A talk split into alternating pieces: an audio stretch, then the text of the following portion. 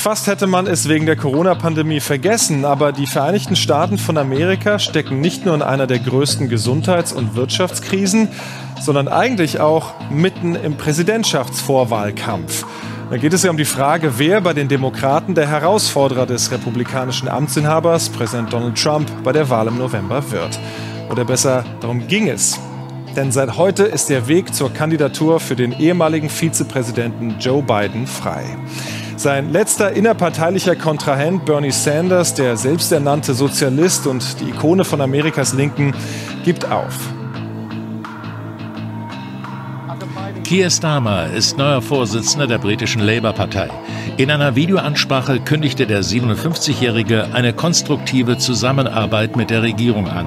Die Wahl Starmers gilt als Rückkehr von Labour in Richtung Mitte. Starmer folgt auf Jeremy Corbyn, der nach der klaren Wahlniederlage von Labour bei der Parlamentswahl im Dezember seinen Rückzug angekündigt hatte.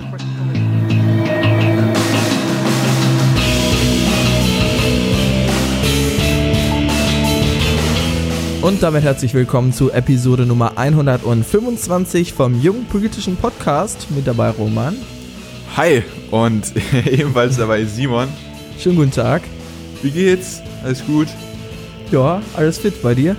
Ebenfalls. Äh, hält sich noch alles gesund hier. Äh, das mhm. ist ja tatsächlich immer ganz wichtig in der aktuellen Zeit. Aber wir haben es tatsächlich geschafft, heute nicht über das Coronavirus sprechen zu müssen, obwohl wir haben gerade drüber gesprochen, dementsprechend ist es auch wieder hinfällig. Und auch Aber nicht mal im Entfernen, also nicht mal mehr in einem Zusammenhang jetzt. Also normalerweise ja. haben wir auch nicht über die ganze Zeit über das Virus gesprochen, sondern über Themen, die mit dem Virus zusammenhängen. Und das ist heute gar nicht der Fall. Ja, doch. Ich widerspreche uns jetzt nämlich, denn im Update geht es doch einmal ganz genau um das Coronavirus und zwar um Ach Wirtschaftshilfen. So, diese alte äh, Rubrik möchtest du wiederbeleben, Roman? Ja, bitte, go for it. Das Update.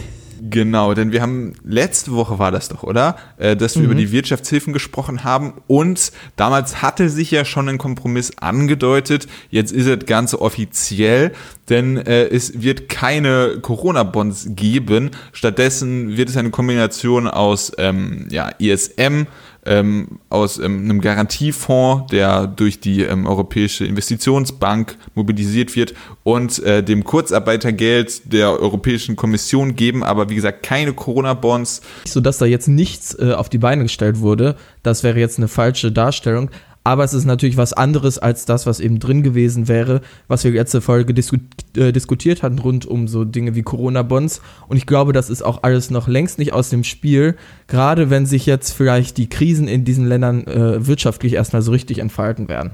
Aber das, wie gesagt, nicht unser heutiges Thema, sondern nur ein kurzes Update. Deswegen könntest du mal bitte kurz ja. die Kategorie schließen. Natürlich, das war das Update. Wir wollen ja nicht für immer in der Rubrik gefangen sein. Ja, ähm, richtig. Aber wir haben noch etwas zu besprechen. Und zwar haben wir in der letzten Episode neben den Corona-Bonds ja auch ganz kurz am Ende über die AfD gesprochen und den Vorschlag von Bundesvorsitzendem Jörg Meuthen, die AfD eventuell zu spalten in rechtsextremen Flügel ja, und rechtskonservativen Rest. Was dieser Rest genau ist, stellt sich allerdings dann ähm, kann man sich durchaus fragen, weil Jörg Meuthen somit irgendwie der einzige Politiker in der ganzen AfD war, der diese Idee für gut befunden hat und dort inzwischen auch einen Rückzieher gemacht hat. Trotzdem hat Tim unter unserer letzten Episode dazu kommentiert, dass er sich durchaus immerhin eine Spaltung in Ost und West vorstellen könnte. Das hatten wir ja besprochen. Wenn sich die AfD spaltet, macht es vielleicht Sinn, dass äh, wenn, äh, also dann wird halt der rechtsextreme Teil gerade im Osten stark sein, weil dort eben Höcke und Co. die starken Ergebnisse reinholen und die AfD Nordrhein-Westfalen zum Beispiel ist ja noch eher zurückhaltender, was so rechtsextreme Positionen und vor allem Formulierungen angeht. Deshalb sagt Tim, er kann sich vorstellen, dass so eine Spaltung äh, stattfinden könnte, ähnlich wie bei CSU und CDU. Das würde dann natürlich aber voraussetzen, dass die beiden Parteien dann jeweils in dem Bundesland die andere Partei oder halt sich antreten lassen, aber dann keine Konkurrenten werden. Und das halte ich für schwierig, weil ich glaube, dass relativ schnell die rechtsextremere AfD, die Flügel-AfD, sich durchsetzen wird. Warum hatte ich ja schon letzte Episode erklärt. Und ich kann mir nicht vorstellen, dass die dann auf Dauer sich äh, dabei zurückhalten werden, in Ländern wie Nordrhein-Westfalen, meine, das größte Bundesland das in Deutschland, du, nicht anzutreten. Du glaubst also, du glaubst dann also, dass die, äh, dass die Ost-AfD einen Angriffskrieg anfängt. Ähm, das ist, denke ich, durchaus ein äh, valider Punkt. Aber das war es dann erstmal mit dem Kommentar.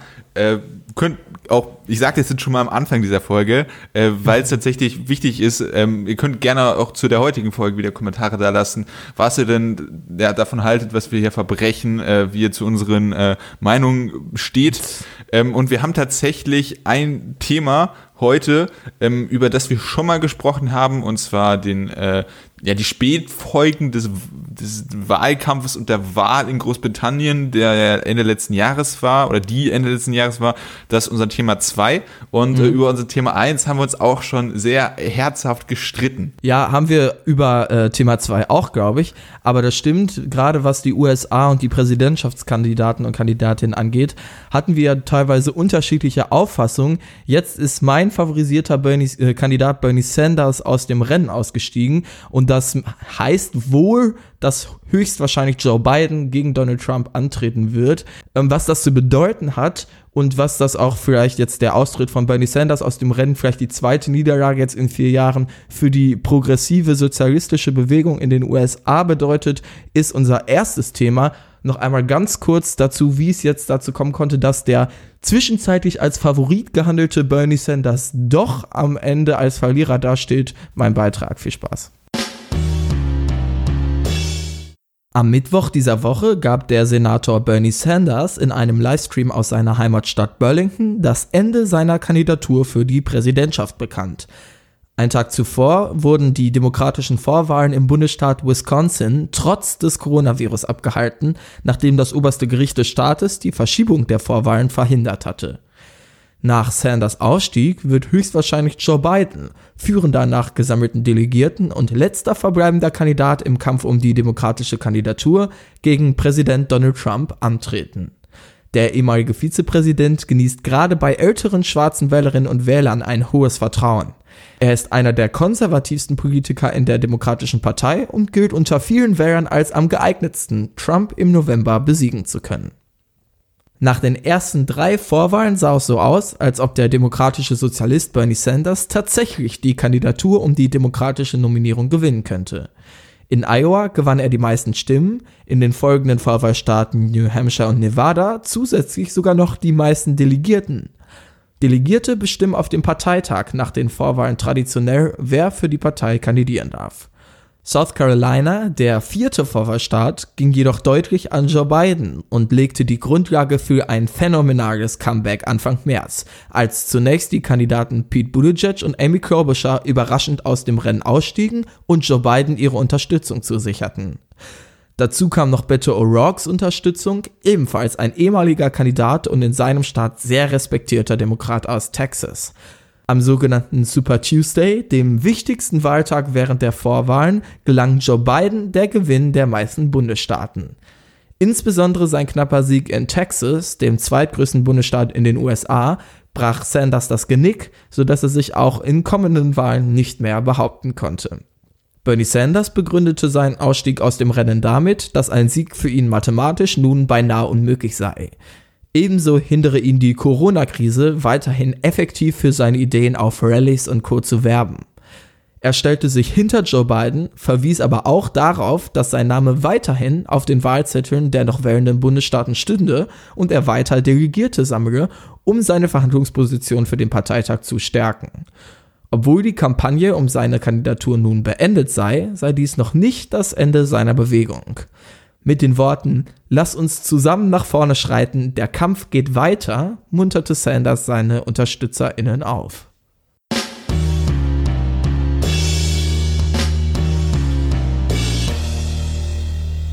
Bevor wir uns jetzt darüber unterhalten, was eine Kandidatur Joe Biden für den Wahlkampf und vielleicht auch für die nächsten vier Jahre, wenn er tatsächlich Präsident werden sollte, bedeuten könnte, sollten wir, finde ich, uns doch noch einmal Bernie Sanders und seiner Kandidatur widmen, die hier ja ein ja für viele Unterstützer und Unterstützerinnen äh, trauriges Ende gefunden hat. Und wir können ja durchaus mal besprechen, wer dann der zukünftige Anführer vielleicht einer progressiven sozialistischen Bewegung in den USA, die zumindest was die demografischen Zahlen angeht, vermutlich in den nächsten Jahren immer stärker und stärker werden wird, sein könnte. Erstmal aber nochmal äh, angefangen mit Bernie Sanders. Hast du zwischenzeitlich dran geglaubt, dass er Präsident werden könnte, dass er demokratische der demokratische Kandidat werden könnte? Und wie ordnest du, äh, ordnest du jetzt das Timing seiner Aufgabe äh, ein? Also ja, ich habe es tatsächlich äh, auch im Podcast einmal gesagt, dass ich glaube, dass er es schaffen könnte. Und ich glaube, das war das Ende der Sanders-Kampagne, das hatte ich ja schon mal angesprochen. Klassisch bei uns, genau. ja. Wenn Roman sich äh, eine politische Prognose, äh, Prognose abgibt, passiert meistens das Gegenteil, genau. Ja, ähm, aber man, man, muss ja auf jeden Fall Sanders zugute halten, dass, ähm, dass er tatsächlich etwas geschafft hat, was im aktuellen Rennen eigentlich gut, Yang vielleicht, aber halt im ganz anderen Maßstab, ja, dass, dass, dass er tatsächlich eine sehr enthusiastische, ähm, ja, äh, sehr enthusiastische Kandidatur äh, veranstaltet hat mit sehr vielen, sehr überzeugten Anhängern. Ähm, dementsprechend, äh, ich, ich, ich hätte es tatsächlich zwischenzeitlich auch mal geglaubt. Äh, ich meine, Sanders ist ja, man, man, muss auf jeden Fall Sanders so gut halten, dass er da ähm, inhaltlich auf jeden Fall viel Gutes bewegt hätte. Und ich denke tatsächlich auch, dass äh, dass er ist ja noch nicht gestorben, aber äh, das, was er, äh, sein Vermächtnis, das wird auf jeden Fall weitergetragen. Ähm, und ich denke, mittelfristig äh, ist es ja nicht notwendigerweise immer so, aber es gibt ja schon eine Tendenz, dass Gesellschaften äh, eher progressiver werden und ich denke, dass sich das dann sozusagen ähm, auch auf die, die ähm, amerikanische, ja, wie langfristig oder mittelfristig ist natürlich eine andere Frage, aber dass sich es auch auf die amerikanische Bevölkerung ähm, dass es dort auch so eine Entwicklung gibt und dass die ja. äh, Demokraten dann vom heutigen Punkt aus auch weiter nach links steuern und das ist dann halt genau die Bewegung um äh, Sanders und Co., ich ähm, weiß nicht, ganz kurz, ich weiß nicht, ob ich deine Aussage im Generellen so zustimmen würde, aber ähm, die Analyse ist in Bezug, äh, Bezug auf die USA ja absolut richtig. Denn wenn wir angucken, wen hat Bernie Sanders Kampagne, Bernie Sanders Bewegung angesprochen, das sind die jungen Generation, das war praktisch der Split, an dem man ziemlich sicher sagen konnte, wer ist Bernie Sanders Unterstützer, wer ist Joe Biden Unterstützer. Alle Generationen unter 50 waren mehrheitlich auf Bernie Sanders Seite, je jünger, desto äh, deutlicher und alle über 50 auf Joe Bidens Seite. Das heißt, in den nächsten 20, 30 Jahren wird es dann vermutlich relativ logisch weitergedacht in der Demokratischen Partei eine Entwicklung eben eher in die Richtung Bernie Sanders geben. Die Frage, die man sich jetzt stellen kann, ist, wie und was äh, muss die ja, der sozialistische Teil, der linkere Teil der Demokratischen Partei jetzt machen, um ihre eigenen politischen Ziele möglichst schnell zu erreichen. Denn gerade die äh, linkeren Teile in der Demokratischen Partei sind ja die, die fest davon überzeugt sind, dass eine Veränderung so schnell wie möglich kommen muss in Anbetracht der Klimakrise, ähm, ja, deren Be ähm, Bekämpfer Bernie Sanders ja auch sehr lauthals war. Das heißt, es also, gibt Leute in der linken äh, Parteiströmung, die dann sagen, ich möchte nicht für Joe Biden äh, ihn unterstützen um, da gibt es so eine Theorie, das nennt sich, glaube ich, Accelerationism, das halte ich für ziemlich absurd, um das kapitalistische System und möglichst schnell ad absurdum zu führen, dass es über nochmal vier Jahre Donald Trump scheitert, um es dann wieder von Grund auf aufzubauen, halte ich das für eine relativ gewagte Strategie. Ähm, dann gibt es noch Leute, die sagen, ja, wenn es Joe Biden nicht wird, haben wir in den, nächsten, in den nächsten vier Jahren bereits eine Möglichkeit, einen Gegenkandidat zu stellen, weil Joe Biden dann keine acht Jahre macht. Und es gibt Leute, die sagen, wir sollten Joe Biden unterstützen und möglichst weit nach links drängen. Also ich finde äh, die Diskussion, wie man dann mit äh, Biden umgeht, tatsächlich sehr interessant. Aber erstmal auf deine erste Frage, wie das mit den äh, mit den der linken Strömung weitergeht und so, was die ja, machen gerne. müssen. Ja. Äh, also tatsächlich, was was ich denke, was gerade in den äh, USA ein Problem ist, und das meine ich jetzt tatsächlich rein semantisch und unabhängig von irgendwelchen politischen Positionen, ich finde es problematisch, sich als demokratischer Sozialist gerade in den USA zu bezeichnen, weil ich weiß, was die Leute damit meinen, aber dieser Begriff ist so negativ konnotiert, dass du das einfach nicht machen kannst und ich denken, dass es klug ist, wenn die sich irgendwie anders nennen würden, ist natürlich jetzt ein Problem, wenn man das, diesen Begriff schon einmal eingeloggt hat. Das sehe ich auch, aber ich denke, das ist ein Problem.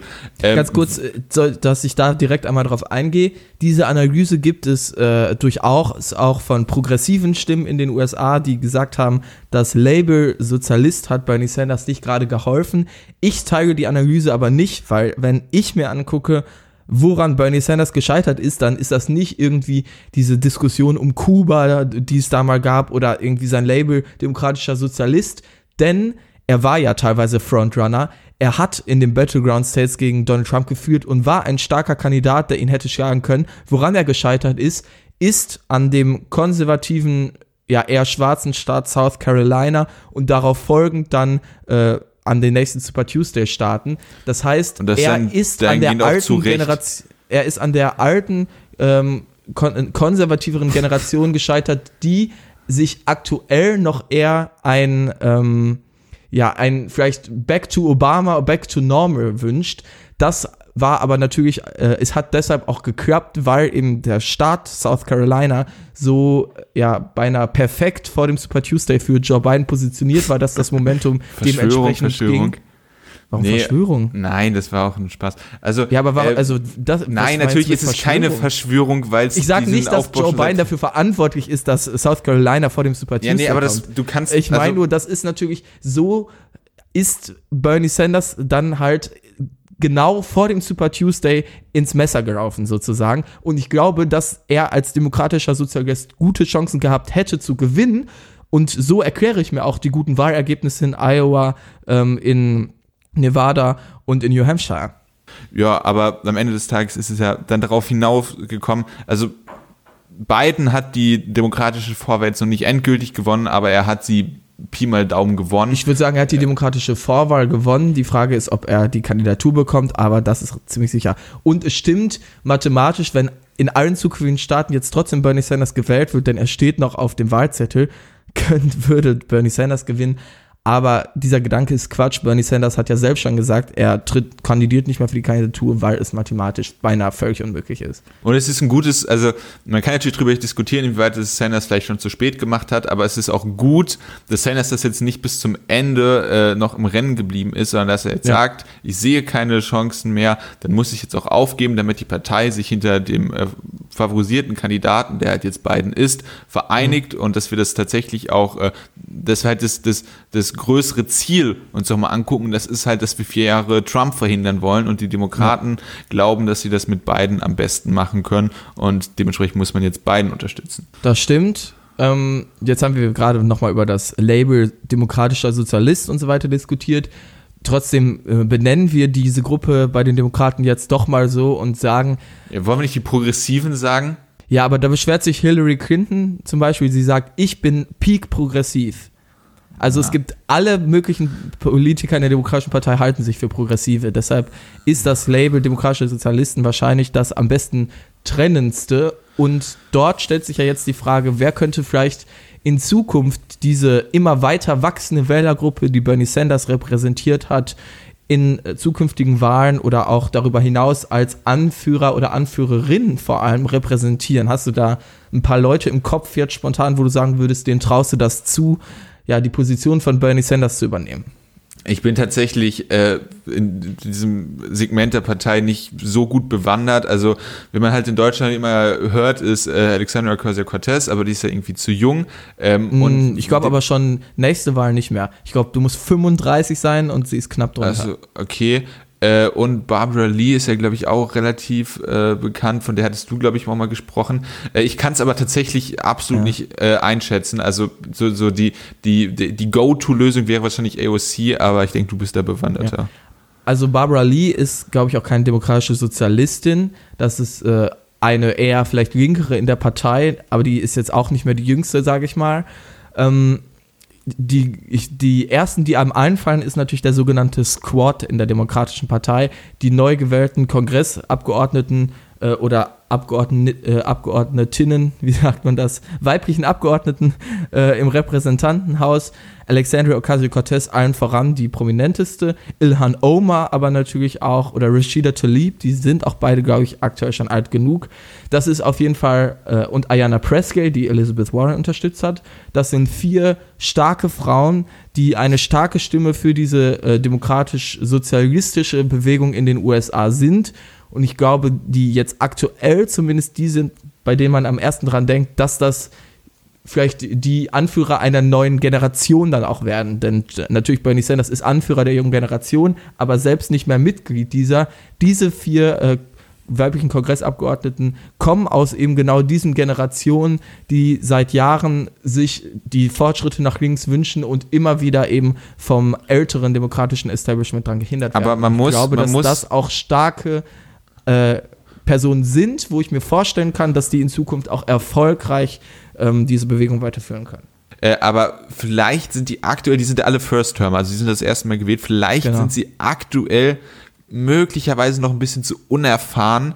Das muss ja. man sich dann aber tatsächlich angucken, wie sich das äh, äh, mit dem Laufe der Zeit dann noch entwickelt, weil wenn sie dann unter, was weiß ich, Biden verliert oder Biden äh, macht nur ähm, eine, äh, eine Legislaturperiode, das kann sein. Das kann sein. Ich weiß nicht, ähm, das sind dann alles ja politische Überlegungen, ähm, die man dann treffen kann. Ich glaube aber trotz allem, dass es Gesichter dieser neuen Bewegung sein können. Ob sie dann tatsächlich schon in den nächsten Jahren für die Präsidentschaft kandidieren, glaube ich allerdings nicht. Wir können aber ja auf dieser Note mal zu Joe Biden kommen und darüber sprechen, ob er gegen Donald Trump gewinnen wird, was wir da glauben, wie dieser Wahlkampf aussehen wird, ob man das alles überhaupt jetzt sich irgendwie nur vorstellen kann, weil wir ja noch gar nicht wissen, welche Auswirkungen das Coronavirus haben wird und falls er gewinnt, wie lange er so macht und generell, was vielleicht jetzt die Zukunft der Demokratischen Partei sein wird, nachdem klar ist, dass wahrscheinlich Joe Biden der Präsidentschaftskandidat ist. Möchtest du da anfangen? Ja, also erstmal,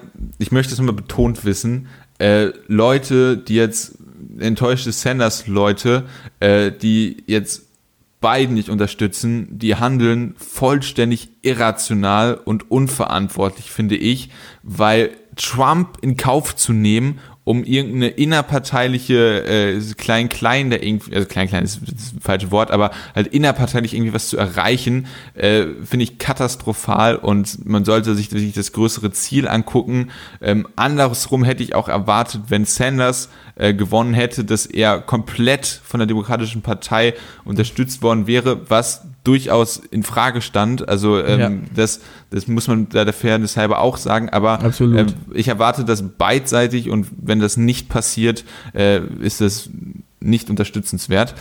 Es gibt natürlich jetzt gerade, wenn man auf Twitter ist und so, liest man tausende Sachen von Never Biden und ich werde den nicht wählen und so weiter. Erstmal muss man bedenken, a, der Zeitpunkt, das sind Leute, die frustriert sind, die ihre Hoffnungen, ihre Zukunftshoffnungen an Bernie Sanders aufgehängt haben und jetzt natürlich dann erstmal vielleicht ja aus einer Wut heraus solche Sachen schreiben. Ich glaube aber, dass viele davon auf lange Sicht trotz allem Joe Biden wählen werden. Und zweitens, Twitter ist nicht real life. Auf Twitter sind immer die extremsten Positionen die, die man liest und die am beliebtesten sind. Gerade die breite Wählerschaft, die Bernie Sanders repräsentiert hat, ist nicht die, die auf Twitter den Ton angibt. Also das sollte man im Hinterkopf haben, falls man jetzt durch diese äh, ja, ganzen Hashtags gescrollt ist, vielleicht in den letzten Tagen, die das amerikanische politische Twitter da bestimmt haben. Ich glaube auch vor allem, und das ist, finde ich, das Top-Argument an Bernie Sanders Supporter, warum man Joe Biden unterstützen muss, ist mit einem Slogan von Bernie Sanders selbst. Take a look around you and find someone you don't know. Maybe somebody doesn't look kind of like you. Are you willing to fight for that person as much as you're willing to fight for yourself. If you and millions of others are prepared to do that, not only will we win this election, but together we will transform this country. Das ist so ein bisschen das Motto der Kampagne von Bernie Sanders geworden. Und ich finde, dieses Motto wie kein anderes erklärt, warum man vielleicht auch als jemand, der vielleicht gar nicht so sehr persönlich unter einer Donald Trump-Präsidentschaft leidet, trotz allem für Joe Biden wählen sollte. Denn die Schwächsten, die Leute, die man vielleicht gar nicht kennt, die aber genauso betroffen sind von den nächsten vier Jahren Trump oder sogar eben noch schlimmer, weil es eben People of Color sind, die mit Rassismus äh, die nächsten vier Jahre von ja, den obersten Institutionen bedroht sind, die Undokumentierten und so weiter. Transgender-Leute beispielsweise, die genau. äh, aus dem Militär geschmissen werden sollen. Sollten das sind mal, die, ja. in deren Interesse die im Interesse der Schwächsten, im Interesse derer, die man vielleicht gar nicht kämpft, aber äh, die man vielleicht gar nicht kennt, aber die für äh, die man mitkämpft in dieser Bewegung, in deren Interesse man seine Wahlentscheidung treffen sollte. Und das hat Bernie Sanders so klar gemacht wie kein anderer Kandidat. Und deshalb als jemand, der diese äh, diese Kampagne und diese Bewegung so sehr verinnerlicht hat, muss man am Ende zu der Entscheidung kommen, dass man im Interesse der Schwächsten und im Interesse derer, die eben vielleicht stärker als man selbst am Ende betroffen ist von einer Trump-Präsidentschaft, die katastrophal wird, vier Jahre mit gewonnenem Impeachment im Rücken und gewonnener Wiederwahl. In deren Interesse muss man am Ende für Joe Biden stimmen. Ja, auf jeden Fall. Ähm, und dann jetzt vielleicht mal zu den Siegchancen von Biden. Also in Umfragen in den Battleground States und so schlägt ähm, Biden, äh, Biden Trump. Biden ist da teilweise auch besser als Sanders. Äh, das heißt, im, der, das ist Aktuell, natürlich ja. immer nur eine Momentaufnahme. Klar, in äh, so sechs, sieben, sechs, sieben Monate äh, kann auch einiges passieren. Ähm, vor allem jetzt mit der aktuellen Coronavirus-Situation. Also aktuell ähm, misst, also also Trump wieder mit der Lage umgeht, das ist ja wirklich katastrophal ähm, muss man natürlich gucken, ob sich da vielleicht das öffentliche Bild noch was ändern sollte. Ich wüsste jetzt auch nicht warum, aber falls das passiert, dann könnte das natürlich als, als Kriegspräsident um jetzt mal diesen Begriff zu verwenden, also dass sich dann sozusagen, wenn man in einer Kriegssituation ist, als die Trump den, das Coronavirus ja äh, beschrieben hat oder den Kampf dagegen, ähm, dass man es schafft, als Kriegspräsident alle Leute hinter sich zu vereinen, was natürlich ja. schwierig ist wie Trump, wenn man so ein Virus als gar nicht ernst nimmt und ja. äh, ein, ein äh, Gesundheitssystem in Kauf nimmt, was tatsächlich ja. äh, total schlecht vorbereitet ist. Deshalb jetzt mal deine Prognose. Was glaubst du, wird Joe Biden Donald Trump schlagen? Ich, ich gebe jetzt offiziell die Prediction ab und ich hoffe, dass ich das erste Mal richtig bin, dass Biden gewinnt. Wenn auch knapp, aber Biden gewinnt. Ich sage auch, Joe Biden gewinnt. Und zwar mit äh, der Begründung, dass die Lage kaum besser sein könnte. Der Coronavirus wurde, oder das Coronavirus. Das Coronavirus, wie wir ja gelernt haben. Genau. Ja.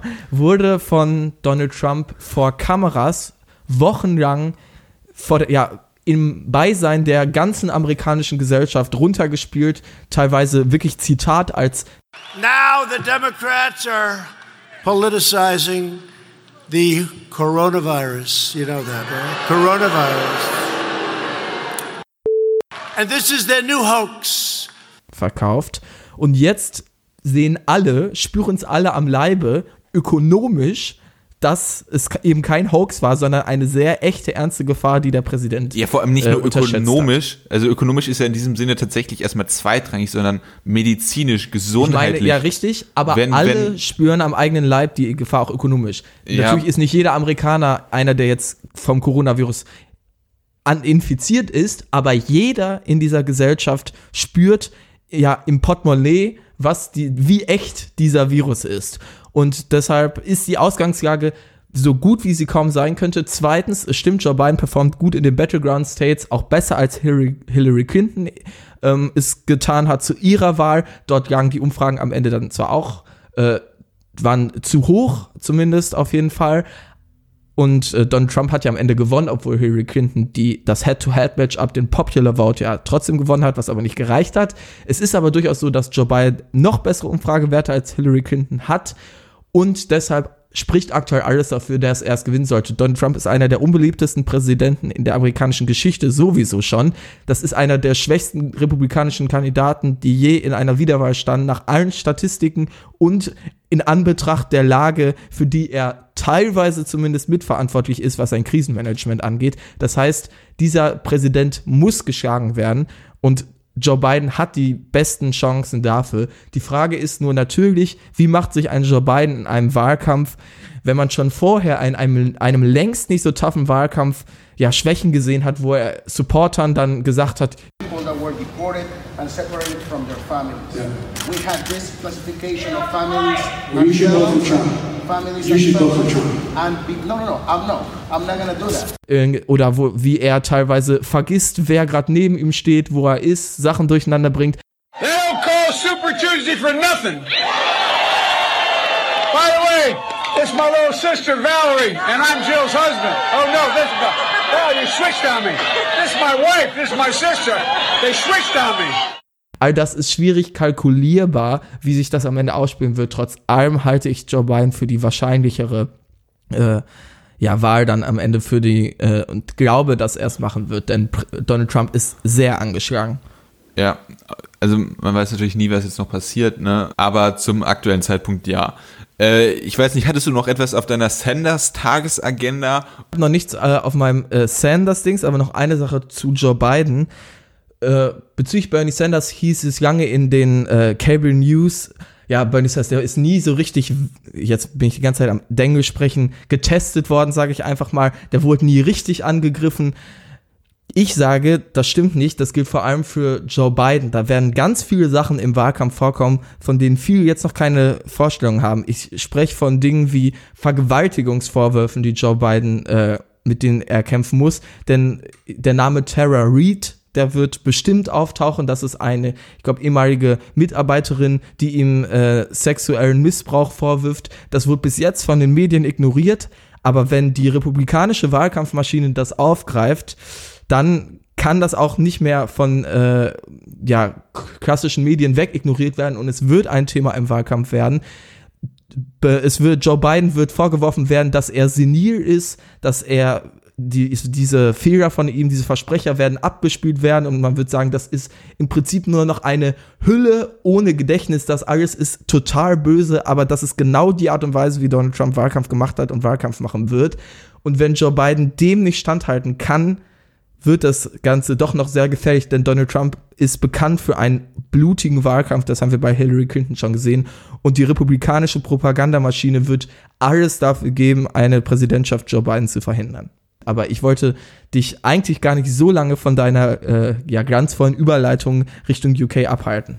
Ja, dann, dann tu das einfach nicht. Äh, war berechtigter Punkt dementsprechend. Ähm, und ich, ich lasse mich von meiner glanzvollen äh, ja, Überleitung auch nicht mehr abbringen, damit die überhaupt noch glanzvoll bleibt und ich mich jetzt nicht irgendwie verplapper, sage ich einfach, äh, ich habe einen Beitrag vorbereitet. Viel Spaß. Der ein oder die andere kann sich wahrscheinlich noch daran erinnern, dass Ende 2019 in Großbritannien ein neues Parlament gewählt worden ist. Damals siegten Boris Johnsons konservative Tories eindeutig gegen die sozialdemokratische Labour-Partei. Als Reaktion auf das schlechteste Labour-Ergebnis in der britischen Nachkriegsgeschichte trat Jeremy Corbyn vom Amt des Parteivorsitzenden zurück. Die damaligen Entwicklungen und die Gründe für das Wahldebakel haben wir in Episode 114 besprochen. Wenn ihr diese Folge noch nicht kennt und euch das Thema interessiert, könnt ihr euch gerne Folge 114 reinhören. Ganz warme Empfehlung von mir.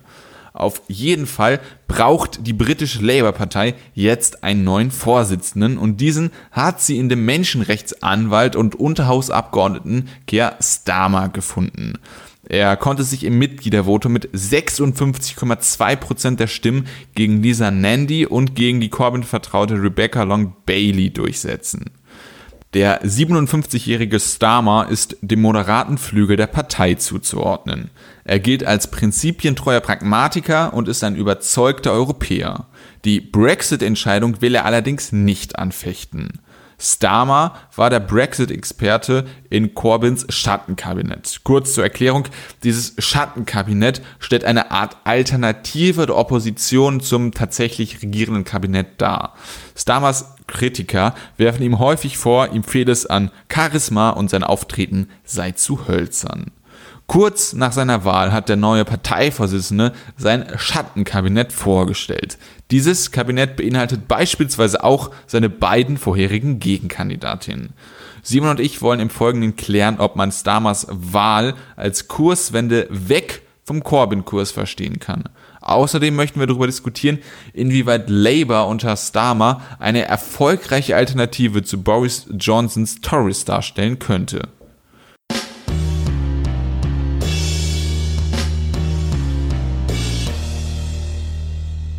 Zum Ende dieser Folge gibt es noch eine Art inverser Appetizer, weil ein Appetizer gibt es eigentlich vorher, jetzt gibt es ihn aber nachher, deswegen invers. Denn, äh, Nachtisch könnte man auch sagen, vielleicht. ja, einfach. das, das wäre zu simpel. Ich bitte dich, Simon.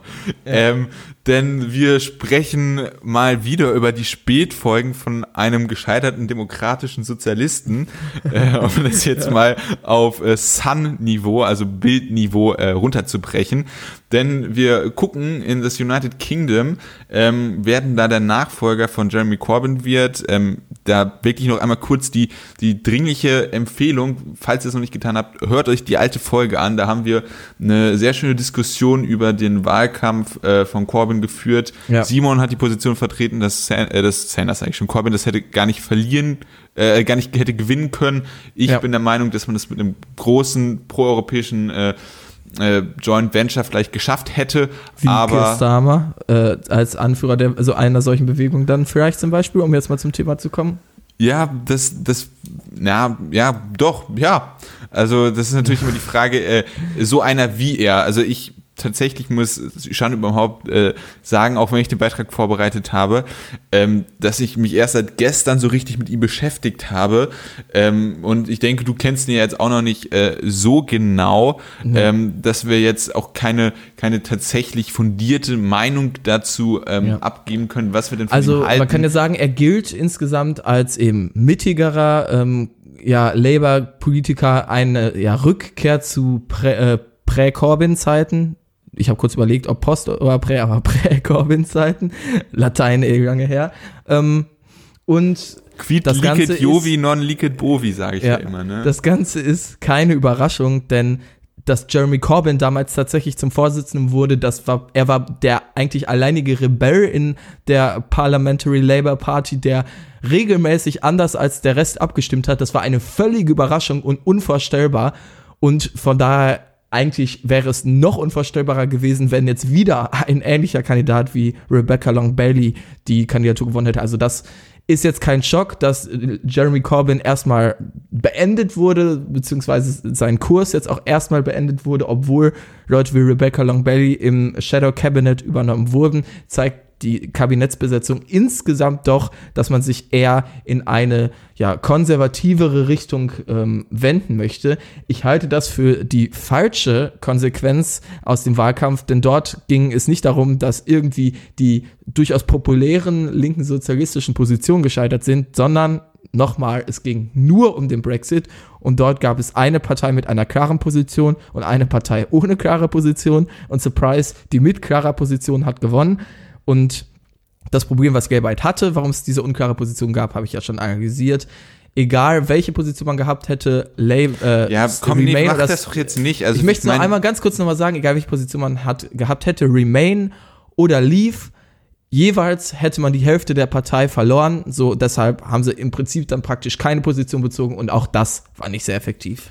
Ja, also man, ich, ich wiederhole jetzt meine Position nicht, aber man muss ja auch sagen, äh, dein, dein geliebter Corbyn, der hat ja nicht nur eine Wahl verloren, der hat, hat er zwei oder drei. Wie viele waren das insgesamt? Es wurde ja ein paar Mal neu gewählt. Aber auf jeden Fall, Corbyn war kein Premierminister in seinen fünf Jahren als äh, Parteivorsitzender der Labour-Partei. Ja. Äh, Überleg mal mal, wie viel, äh, wie viel Politiker das geschafft haben, in fünf Jahren nicht zum Premierminister gewählt zu werden. Aber es zeigt auf jeden Fall, dass sein Kurs dann nicht, auch unter etwas normaleren Umständen, nicht so erfolgreich war, als äh, dass eine, eine, eine, ja, eine Mehrheit ähm, der Briten sich hinter ihm äh, versammelt hat. Dementsprechend äh, ist es, denke ich, auf jeden Fall ähm, mal etwas Ausprobierenswertes, äh, zu gucken, wie das denn jetzt mit einem etwas moderateren Kandidaten läuft. Gab's noch und, nie. Und man ja gut, man kann natürlich immer gucken, Das, dass die das ist Zeiten nichts auch ausprobieren, ändern. das ist ein Rück, eine Rückkehr zu dem, wie es immer war. Jeremy Corbyn war die absolute Ausnahme in dieser Partei. Jetzt kehrt man zu einem Kurs zurück, den es schon gab, weil ja, man eben aber das Gefühl hat, man ist Witz mit dem bei der Sache ist, dass es schon Labour-Premierminister gab und Corbyn halt Ja. keiner war. Genau, und Also er ist einer der unbeliebtesten Premierminister aller Zeiten, glaube ich. Wenn du jetzt von Tony Blair sprichst zum Beispiel. Ja, gut, aber der, der, der neue, der neue äh, Keir Starmer ist ja auch kein Tony Blair. Also Nee, ich aber das mir, ist ein, darf äh, ich- darf ich doch einfach mal Austeritätspolitiker. bitte ausreden.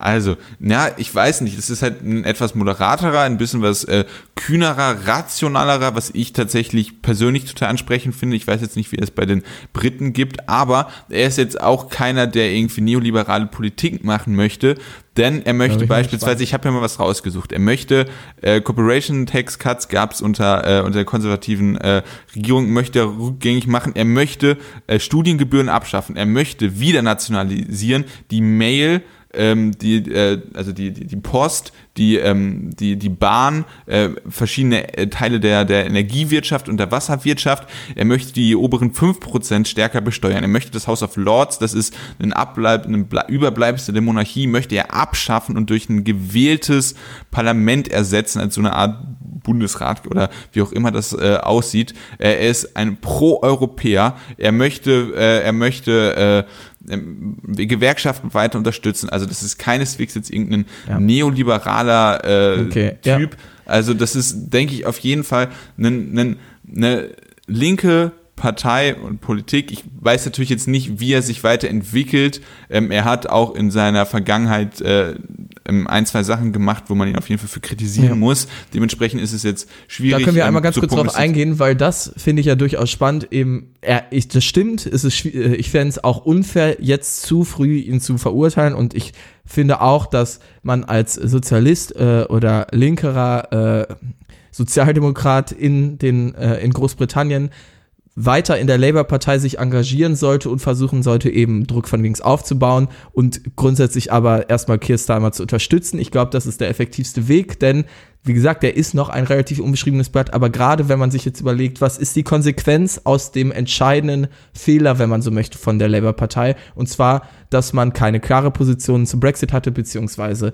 ganz viele Leute überhaupt nicht wussten, was ist die Brexit-Position. Dann muss man sagen, dass Keir Starmer diesen ganzen Kurs permanent mitgetragen hat. Er gilt zwar als äh, glühender Europäer, was Jeremy Corbyn nicht war, aber er hat nach außen die exakt gleiche Politik vertreten, zu sagen, ja, ja, also wir können jetzt natürlich nicht ganz sagen, in Europa drin bleiben, aber irgendwie will ich ja doch in Europa drin bleiben. Ne? Also das Ganze ist relativ schwierig. Und noch einmal zurück zur Legacy von Jeremy Corbyn, was bei ihm eben auch ganz schwierig war, ist, ihm praktisch all diese Niederlagen zuzuordnen, finde ich sehr schwierig, denn er ist nun mal, gerade was die Parliamentary Labour Party angeht, eine absolute Ausnahme gewesen.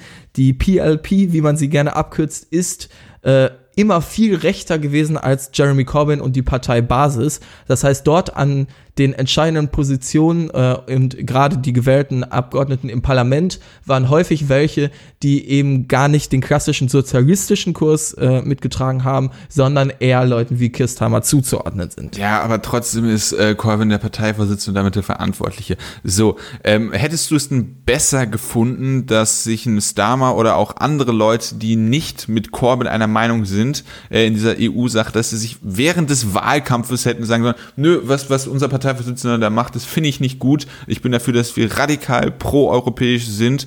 Hätte ja. Corbyn so in den Rücken fallen sollen. Deiner Meinung das nach. hat ja nichts mit ihrem Rückenfallen zu Doch, tun. Doch, natürlich. Ja, wenn du in Nein, einer, während du eines Wahlkampfes keine Geschlossenheit zeigst, ja. dann ist es äh, mehr oder weniger in den Rückenfall. Ja. Es geht, nein, es geht darum, was völlig legitim ist, in einer Partei unterschiedliche Meinungen bezüglich Ausrichtung Hatte er ja, ist Position ja ein krasser Europäer. Nee, es geht mir darum, also mir geht es jetzt nicht darum, dass er eine unterschiedliche Meinung haben sollte, was die Einstellung zur EU angeht, sondern was, welche Einstellung die Partei vertreten soll. Und er kann durchaus natürlich sagen, du, ich unterstütze Jeremy Corbyn und die Labour-Partei, aber ich finde, unsere Partei sollte eine klarere Position nach außen vermitteln. Und das hat er nicht gemacht. Aber du weißt ja nicht, ob er das intern vielleicht sogar gemacht ja, hat. Ja, mir geht's aber auch aber um außen. Das die Person, die damals die Entscheidung getragen hatte und dessen Entscheidung man damals akzeptieren musste, weil sie von den, äh, von, der, von den Mitgliedern gewählt worden ist, war Corbyn. Und dann kann man da gerne seine Meinung in äh, Diskussionen hinter den Türen reinbringen. Aber außerhalb im Wahlkampf heißt es zusammenstehen und dementsprechend sehe ich da kein Es geht ja nicht nur um den Wahlkampf, es geht um die Monate und Monate und Monate davor, wo Labour keine Position hatte. Und dann hätte er da auf öffentlicher Basis eine Diskussion darüber anfangen sollen und das hätte Labour geholfen, Das ist eine sehr gewagte Positionierung, finde ich. Ich sage einfach nur, dass es absolut legitim ist, auch schon längst vor dem Wahlkampf zu sagen, ich habe eine andere Auffassung, wie unsere Partei das angehen sollte. Und ich glaube nicht, dass das ein Riesenskandal Nee, aber, gewesen aber ja, pff, doch, stell dir mal vor, der, der Schatten, äh, der war der, äh, der, äh, der Spokesman, der, der, der, ähm, wie, was heißt das? Der, der, Sprecher, Sprecher. des, äh, des äh, Schattenkabinetts von Corbyn in der Brexit-Frage. Eine sehr, sehr wichtige Position. Er hätte jetzt Er ist gesagt, sozusagen hey, verantwortlich ich, für den Schlingerkurs. Ey, hey, ich, ich sehe das jetzt anders als äh, Corbyn. Ähm, möchte der jetzt gerne auf öffentlicher äh, Plattform eine Diskussion drüber anfangen und mich gegen unseren äh, Parteivorsitzenden stellen. Das wäre doch sehr, sehr Ja, kontraproduktiv. genau so hätte er sagen sollen. Ich stelle mich gegen den Parteivorsitzenden. Genau das möchte ich. Nein, natürlich ist er mitverantwortlich als jemand, der ja einer der Hauptleute, die verantwortlich sind für diese Position und ihn dann als logische Konsequenz und Verbesserung zu nominieren, den Schritt sehe ich nicht. Und ich halte es für absolut okay und normal zu sagen, ich habe eine andere Position, was die Herangehensweise angeht. Aber das müssen wir, haben wir ja jetzt, unsere Positionen sind klar. Ich denke, was wir abschließend festhalten können, ist, wir beide können noch nicht allzu viel zu Kirsthamer sagen. Er ist ein noch unbeschriebenes Blatt und er kann durchaus ähm, sich in die ein oder andere Richtung in den nächsten Jahren entwickeln, je nachdem vielleicht welcher Druck auch äh, aus der Partei kommt. Das heißt, vieles bleibt abzuwarten. Ich bin mal gespannt, ob das vielleicht in Zukunft tatsächlich jemand ist, der äh, Premierministerpotenzial hat, auch wenn ich es aktuell noch nicht sehe. Das wäre jetzt so mein Fazit der Episode. ich, ich kann es auch noch gar nicht beurteilen, ob er das, äh, dazu weiß ich auch noch nicht, was die Briten von ihm denken, äh, ob er Premierminister werden kann. Ähm, ich kann nur sagen, ich persönlich finde es immer sehr ansprechend, wenn man äh, sehr, sehr rationale, sehr äh, kühne Leute hat. Kühn ist So ein Olaf Wort, Scholz äh, zum sehr, Beispiel, Sehr ne? kühle Leute hat, die, äh, die halt, ja, man kann ja auch äh, einen Charakter mögen, also ich mag Scholz nicht, aber man kann ja eine Art von Politiker mögen, ohne dass man direkt alle Politiker, die so eine Art haben, mag, je nachdem, wie, wie die sich inhaltlich äh, aufstellen, ist natürlich Ich auch noch ein wichtiger absolut, weil Punkt. alle Leute, die du als kühl beschreibst, sind irgendwie konservativere in, de, in ihren eigenen Parteien. Also äh, Jeremy Corbyn ist für dich keine kühle Persönlichkeit. Ich finde, der ist absolut, ja, im Wortsinne cool, aber ja, das ist eine Quatschdiskussion, auf die wir uns hier jetzt nicht kurz Ja, ich wollte eigentlich kurz meine, meine Meinung nochmal zu Ende sagen.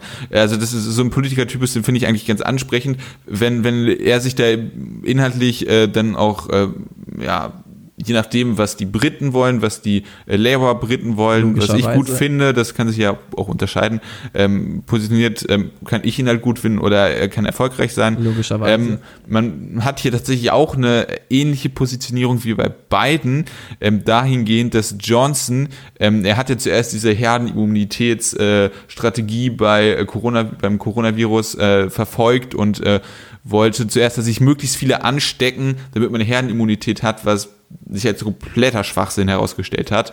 Ähm, inwieweit Starmer da aus der Coronavirus-Krise und dem Missmanagement der, äh, von Johnson ähm, profitieren kann, das ist eine Frage. Ich glaube, aktuell kurzfristig wird das nicht gehen, weil Johnson äh, einfach die Sympathien hat, weil er äh, auf der Intensivstation war. Ähm, auch jetzt hier erstmal kurz alles Gute gesundheitlich. Äh, ja, kann man mal sagen. Äh, Aber ich, ich glaube, kurzfristig wird er, wird er, wird äh, Starmer da nicht gut sich profilieren können, aber vielleicht mittelfristig. Ja. Ich denke, Dominic Raab wird Ihnen deine Besserungs- und Genesungswünsche ausrichten. Und damit war es das mit der Episode 125 vom Jungpolitischen Podcast. Ihr wisst doch, was los ist. Twitter at Jupo Podcast gerne folgen. Kommentieren hat Roman ja schon am Anfang der Episode gesagt, sehr gerne. Vielleicht auch welchen Position von uns beiden ihr in beiden Themen eher unterstützt, denn wir haben ja durchaus hier kleine Diskussionchen gehabt in dieser Episode. Der hat Diminutiv. Ja? ja, es, es war kein äh, Gefetze, wie wir es in anderen Episoden hatten. Durchaus auch, wenn es um Großbritannien ging, möchte ich sagen. Ähm, ja, ihr wisst, was zu tun ist. Ähm, falls ihr die Beiträge äh, nachlesen wollt, ähm, gibt es das auch in den Show Notes und Roman hat euch noch was mitzuteilen. Wir haben die Erfindung des Episodentabs bei uns auf, äh, auf unserer Website. Und wenn ihr dort mal nach Brexit oder Theresa May sucht, dann findet ihr auch grandiose alte Folgen, wo wir wirklich herzhaft über ein mögliches zweites Referendum diskutieren, was zwar nicht mehr aktuell ist, aber was unfassbar unterhaltsam ist. Äh, könnte ich auch gerne anhören. Aber als Rückblick, weil nie das rauskommt, was man erwartet.